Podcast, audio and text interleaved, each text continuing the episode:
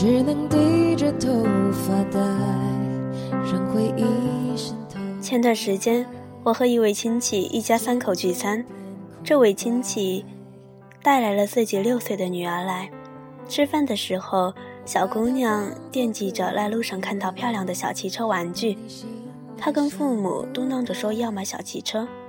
这位八零后的父亲批评女儿：“女孩子怎么能玩小汽车呢？小汽车实在不应该是女孩子玩的东西。”有位女生曾经跟我讲起自己大学毕业时面试一份策划助理之职的经历。她说自己当时刚刚大学毕业。因为门门功课都拿优秀，在学校里也做过学生会干部，因自己有想法，也有文笔，所以在接到面试通知时，她信心十足的去了。面试过程很顺利，直到那面试官问他：“五年内你的目标是什么？”他充满雄心的说：“如果我面试成功，我要力争在五年之内当上上部门的策划总监。”他一说完，瞬间就发现面试官的脸色不大好看。结果可想而知，他没有被录取。他和我说：“我真不应该那样回答。但是如果是一个男人说这样的话，就会被夸，小伙子很有雄心壮志啊。同一件事情，男人做了就是霸气和魄力，而女人却成了霸道和专横。”同样是志存高远，形容男人就是雄心壮志，形容女人则变成了狼子野心。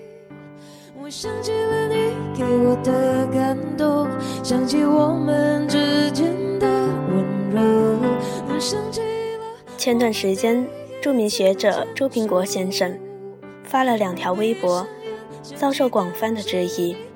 一条是：“我的意思不是要女人回到家庭里，妇女解放。”男女平权我都赞成，女子才华出众，成就非凡我更欣赏。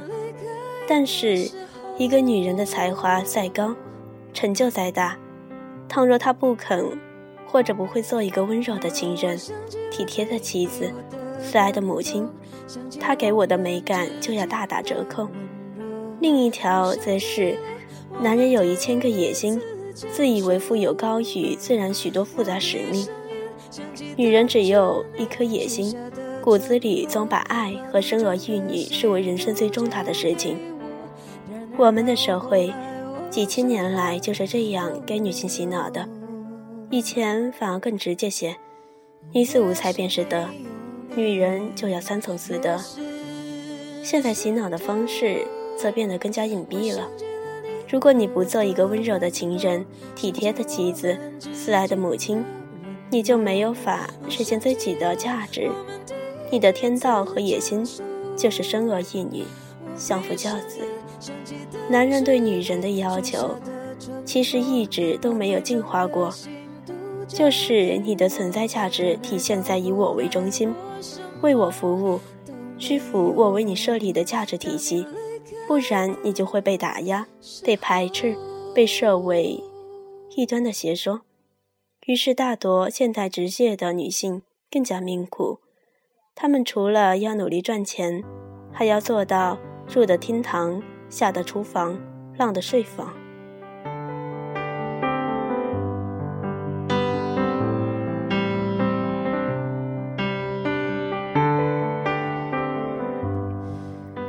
心理月刊有一个关于军检的调查，证明了这一点。他们的调查显示。大多数女人仍然在寻找稳定的高收入、靠得住的男人。百分之八十七的女性希望另一半比自己赚得多，只有百分之一的女性希望另一半比自己赚得少。矛盾的是，只有百分之十三的男人希望另一半赚得比自己少，只有少量男人愿意做长期的饭票，主动承担起养家糊口的责任。这些被调查都是职业女性。但她们大多有自我的设限，从来不曾想过成为有钱人。她们没有赚钱的野心和梦想，并且潜意识认为女人不应该有赚钱的野心。这其实让人感觉到悲哀。男人将女人洗脑了，女人自己也认同这样被洗脑。成为了将男人视为天道的价值观，他用这一套价值观去残害其他女性。无数的母亲对单身的女儿说：“你嫁不出去，事业发展的再好，赚的再多钱都是失败者。你嫁不出去就是我们家的耻辱。”无论的女性都被鄙视，离过婚的女人就是二手货了，以后谁要呀？二十年前，张爱玲曾经叹息过：“女人若得不到异性的爱，也得不到同性的尊重。”事实证明，如今一切似乎没多大的变化。男人如此，女人自己也是如此。有朋友问：“你们这些女权的主义者为什么容易愤怒？”我答：“因为被不公平对待，于是发出请求和呐喊，却被认为这样做是错的。”想起当时你许下的承诺，把你整个心。其实男人们不知道，对女性的威胁也是对男性的威胁，对女性的伤害和不尊重，也是对男性的伤害和不尊重。平权发展的结果是对男性唯一是受益者。我身边不少男性有人抱怨，因为自己没钱，所以找不到女朋友；因为自己喜欢。嗯，做饭打扫而被说成娘炮。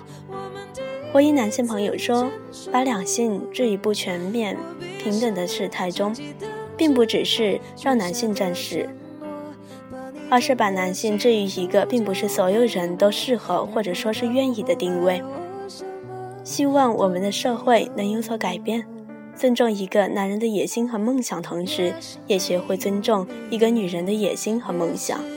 而女人们自己也要看到，你的选择是爱情为自己的天道，还是我们可以选择的，可以选择将男人或者是爱情设为自己的天道，也可以选择将其他东西设为自己的天道，比如赚钱，比如梦想，比如远游，比如我自己。